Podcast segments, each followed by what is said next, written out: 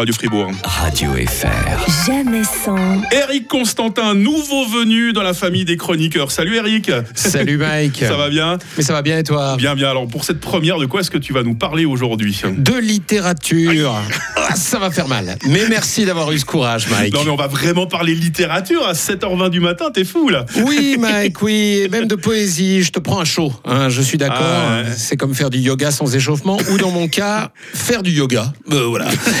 Mais je me propose d'y aller gentiment en prenant mes exemples dans des chansons que vos auditeurs et tristes connaissent pour les avoir sûrement entendues sur euh, votre antenne à tous. Bon, euh, par exemple, est-ce que tu sais ce que c'est qu'une anacolute Une anacolute, je savais même pas que ça existait comme mot ça. Oui, c'est pas un nom de meuble Ikea. Hein. Euh, Dis donc, il est vachement chouette ton meuble de rangement bicolore. Ouais, ouais, c'est l'anacolute. Et t'as vu, j'ai pris aussi la bibliothèque avec rangement carré, la, la paronomase. Non, c'est une figure de style fort savante au demeurant qui consiste en une rupture, un dérangement de la construction de la phrase. Le but, c'est de créer la surprise. Et des anacolutes, tu vas nous faire croire qu'il y en a dans les chansons qui passent sur Radio Fribourg Mais oui, Mike. Il y a maintenant quelques années, Weshden, la ronsard du filtre Instagram, la Louise Labbé des Energy Music Awards, dans Anissa écrivait Tu prends tes caleçons sales et tu hors de ma vue.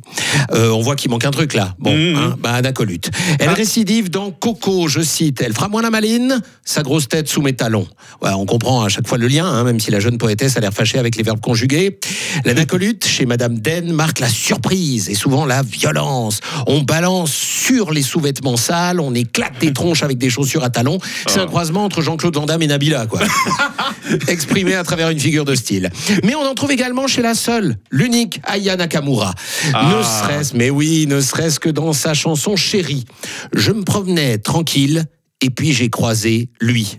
Oh la vache. Euh, On se souvient du meuble Ikea tout à l'heure parce que la phrase elle est montée à l'envers. Hein. Faut tout faire pas le mot soi-même. en suédois, c'est Eh ça non, exactement. Mais cette rupture de la construction de la phrase permet, en début de vers, oui, parce qu'on parle de vers aussi, même quand c'est Yana Nakamura.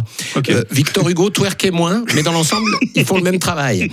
Cette anacolute donc permet qu'au début du vers, il y a le jeu, la grande, la belle et distinguée Aya Nakamura, puis à la fin, il y a lui. Elle organise la rencontre en changeant la place des pronoms. Ah. Puis elle fait bien ce qu'elle veut. Hein. Tu t'aides ça, Mike? Euh, Tu penses que c'est voulu, qu'elle a fait exprès? Bah, c'est toujours la même question. Hein, Ayana Nakamura, elle a inventé un langage, ou en tout cas l'a importé de la rue, de là où elle a grandi. Et elle a transformé la langue, comme Molière l'a fait au XVIIe siècle.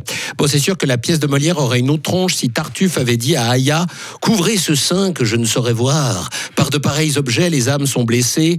Elle aurait sûrement répondu un truc du genre Il n'y a pas moyen que je choca mes uns pour un ouf, pour un bolos dont le blaze est Tartuffe. Et oui, si Arlette Zola avait cartonné à l'international, on aurait sûrement eu des expressions fribourgeoises qui seraient rentrées dans le langage courant des jeunes de l'époque, genre quel chenille quand tu passes la panos à croire que t'as fait la pièce droite t'école en montant ta bisole. Et ça vaudrait bien, je suis pas ta cata en Kachana, baby, tu dettes ça. Molière, Aya Weshden, Louise Labbé, Ronsard, chaque siècle a son langage, chaque siècle a ses poètes. Et si Blaise Pascal, au XVIIe siècle, faisait déjà une anacolute en écrivant le nez de Cléopâtre, s'il eût été plus court, la face du monde en eût été changée, on peut dire aujourd'hui que si la plume d'Aya Nakamura eût été moins fun, la playlist de Radio Fribourg en eût été changée. je, je me trompe ou c'est du plus que parfait du subjonctif Non, Mike, c'est toi qui es plus que parfait. Oh là là, il sait comment me parler pour revenir hein, dans, dans le grand matin.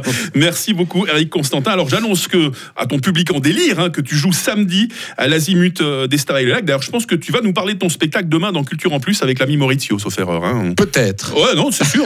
Ah, il faut revenir demain matin. Je te laisse pas le choix. Merci. Allez, d'ici là, passez une bonne journée. Radio FR. Jamais sans. Ah bah Maurizio, justement, euh, demain matin, comme. euh,